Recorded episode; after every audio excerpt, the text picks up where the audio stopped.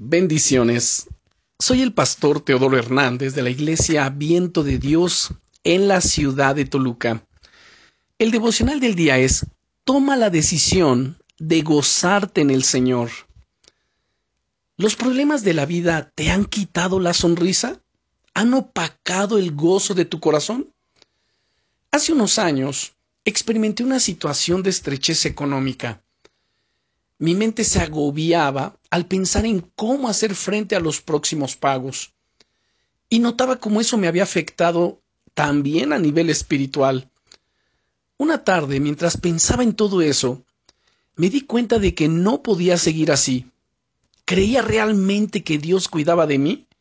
Entonces no tenía motivo para sentirme agobiado. Decidí creer que Dios iba a ayudarme con ese problema financiero empecé a darle gracias por la solución que ya estaba en camino, a orarle, y le pedí que me diese sabiduría para saber qué pasos tenía que dar.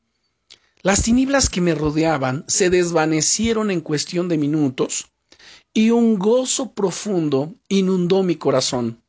Tenía tanto gozo que me puse a cantar, a alabarle, a adorarle, Dice la escritura en el libro de los Salmos, en el capítulo 22, que el Señor habita en medio de la alabanza de su pueblo.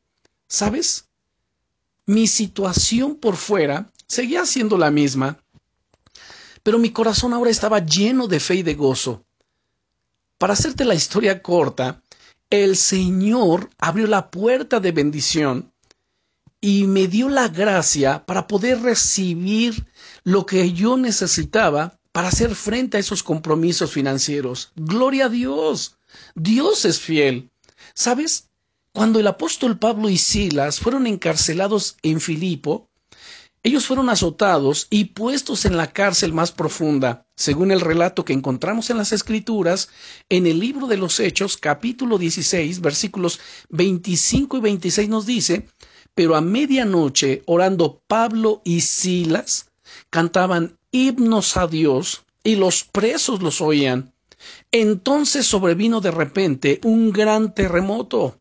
Amado hermano, amada hermana, su corazón estaba tan lleno de gozo que no pudieron evitar ponerse a cantar aún en medio de esa situación. Todos les oyeron y todos fueron testigos del enorme milagro que aconteció después.